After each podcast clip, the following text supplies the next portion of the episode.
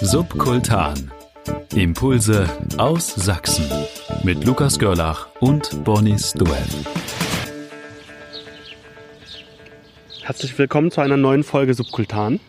Die aber keine normale Folge Subkultan sein wird. Wir haben Sommerpause, könnte man sagen, würden die einen sagen. Wir sagen aber, wir ziehen eher ein Feedback, ein, ein Resümee über ein Jahr Subkultan. Ja, wir liegen gerade schon am Pool im, äh, in unseren Liegestühlen und trinken Cocktails. Eigentlich würden wir das gerne machen. Aber wir bereiten tolle neue Sachen vor und deswegen liegen wir nicht auf Liegestühlen und trinken Cocktails. Nichtsdestotrotz haben wir gedacht, wir machen wenigstens so eine Folge, die so ein bisschen kürzer ist, damit man einfach nur mal schnell so eine kurze Feedbackrunde und Ausblickrunde hat und dann im August geht's wieder weiter mit einer normalen Subkultan-Folge, mit einer richtigen Subkultan-Folge. Da kommen wir aber später zu. Da reden wir gleich drüber. Lass uns erstmal über die vergangenen, ja, das ist schon über ein Jahr auf jeden Fall, aber die vergangenen Folgen reden.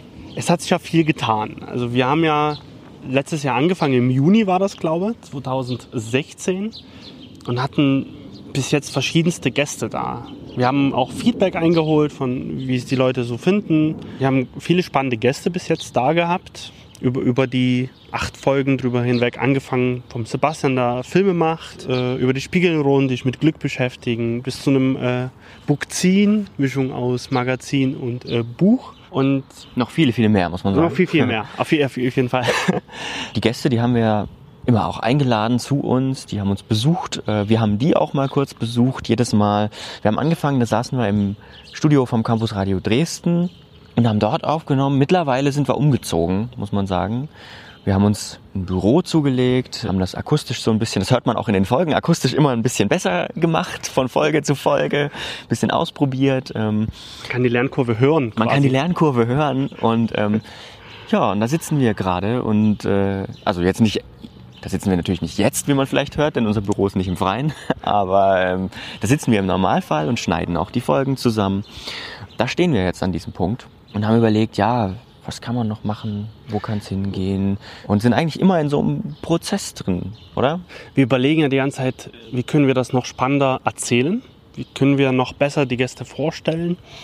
Und sind zum Entschluss gekommen, wir hatten ja sehr viele große Gesprächsteile drin in den letzten Podcasts.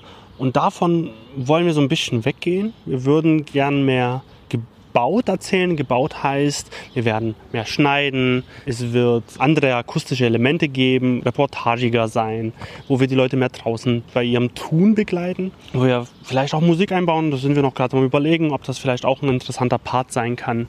Und werden weniger ein klassisches Gespräch führen, was wir jetzt gemacht haben, mit Einblendungen, sondern eher aus so einer erzählerischen Struktur aus, wie als ob man ein Buch lesen würde. Genau, und ähm, da kann man vielleicht mal ein Beispiel erzählen. Wir hatten, es gibt eine tolle Geschichte, die ist passiert zu Silent Art, das war gleich unsere dritte Folge, letztes Jahr im Oktober, glaube ich, das äh, Festival für computergestützte Kunst hier in Dresden-Hellerau. Das war eigentlich toll. Also da haben wir viele Gespräche geführt, ähm, haben dann im Endeffekt aus dem Studio über das erzählt, was wir auf der Silent Art erlebt haben, haben ein Gespräch mit Künstlern gemacht, haben ein Gespräch mit den Veranstaltern gemacht, haben auch in die Geschichte zurückgeblickt mit jemandem, der die Transmedia Akademie mitgegründet hat, den Verein, der das Festival ausrichtet sozusagen. Und da gab es eine tolle Geschichte, da ist was Schönes passiert.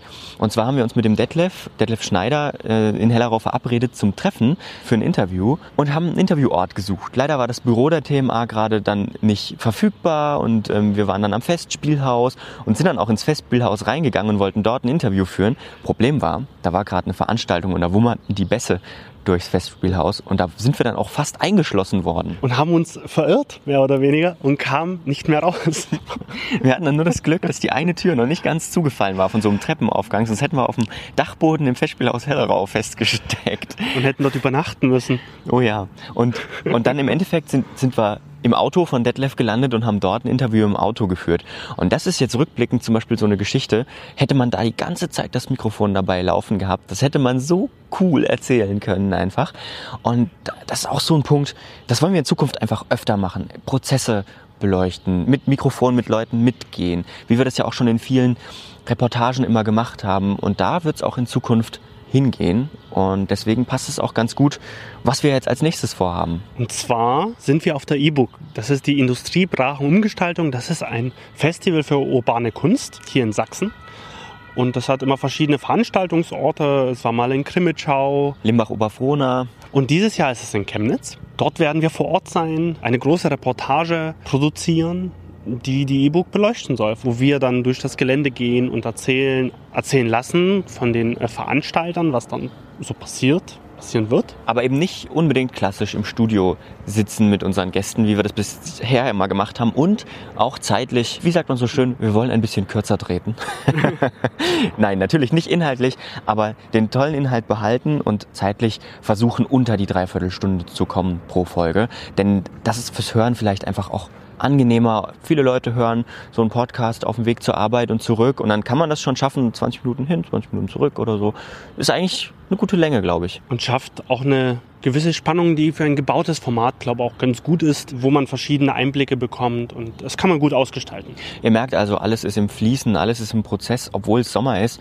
Wir hoffen natürlich, dass ihr einen schönen Urlaub habt, schön zur Ruhe kommt und dann im August wieder äh, einschaltet, wenn es heißt Subkultan ist wieder am Start. Bevor wir uns verabschieden von dieser ganz kurzen Folge, vielen Dank nochmal an alle Leute, die uns unterstützen über all die Zeit. Ein Hubschrauber, Lukas. Ja, das kann passieren, wenn man draußen ist und nicht im Studio. Das kann passieren. Er landet, glaube ich, gleich über auf uns. Über unsere Köpfen. Ja, so hört sich zumindest an. Der landet wirklich hier wohl in der Nähe. Könnte auch ein Rasenmähtraktor sein. Danke nochmal an alle Leute, die uns technisch, inhaltlich, akustisch unterstützen. Ja, das waren viele. Vielen Dank dafür. Und wir gehen jetzt weiter. Äh, weiter. Wir gehen weiter. Bis bald. Bis bald. Eine Einfachtonproduktion 2017.